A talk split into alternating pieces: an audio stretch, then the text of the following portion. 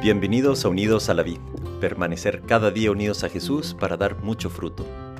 Martes de la vigésima segunda semana del tiempo ordinario, 5 de septiembre de 2023.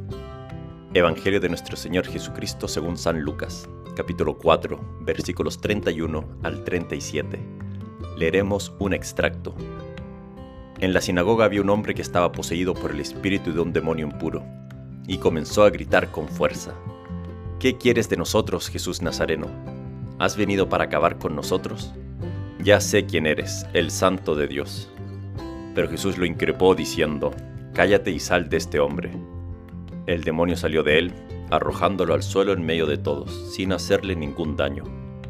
El temor se apoderó de todos y se decían unos a otros, ¿qué tiene su palabra? Manda con autoridad y poder sobre los, sobre los espíritus impuros, y ellos salen. Palabra del Señor. Gloria a ti, Señor Jesús. Qué gran regalo tenemos el de poder leer y meditar todos los días en la palabra de Dios.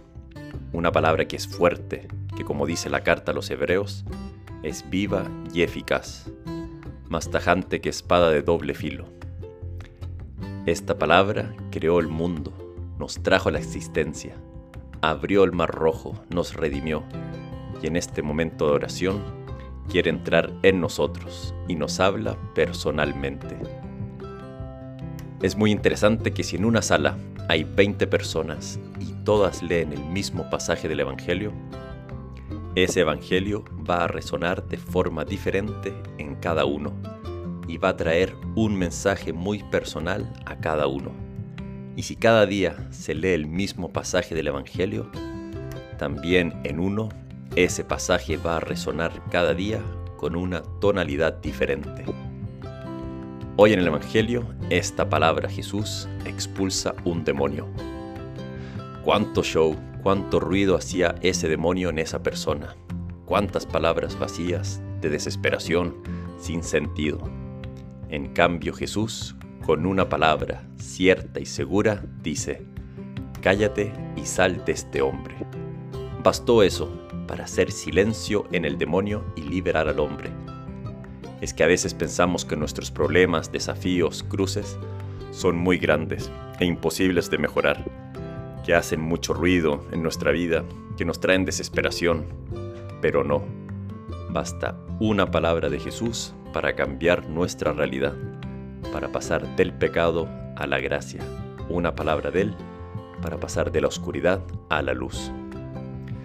En la Constitución Dogmática del Vaticano II, Dei Verbum, traducido Palabra de Dios, se dice que la revelación de Dios se realiza tanto con hechos como con palabras, y estos están intrínsecamente unidos entre sí.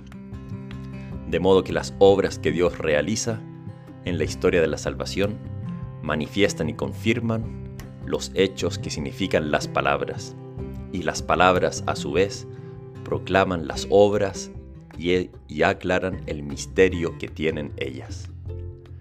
De lo mismo en nuestra vida. ¿Cuántas veces Dios ha hablado a través de obras, de tu familia, de lo que tienes, de lo que eres?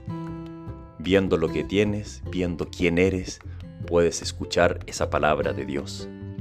Deja que Jesús hable en tu vida, que hable mucho, y reconoce su palabra a la vez a través de tu vida. Jesús te habla y se muestra a través de ti. Que Dios te bendiga.